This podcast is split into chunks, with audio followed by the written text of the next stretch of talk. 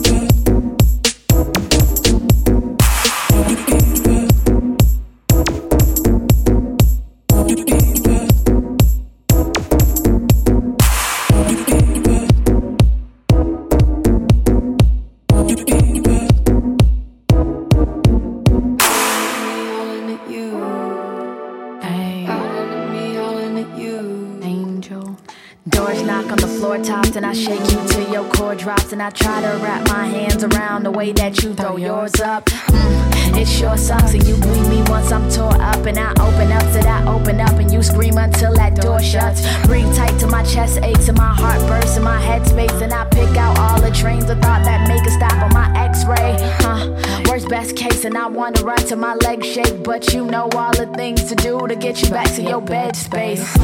And so I try to think around you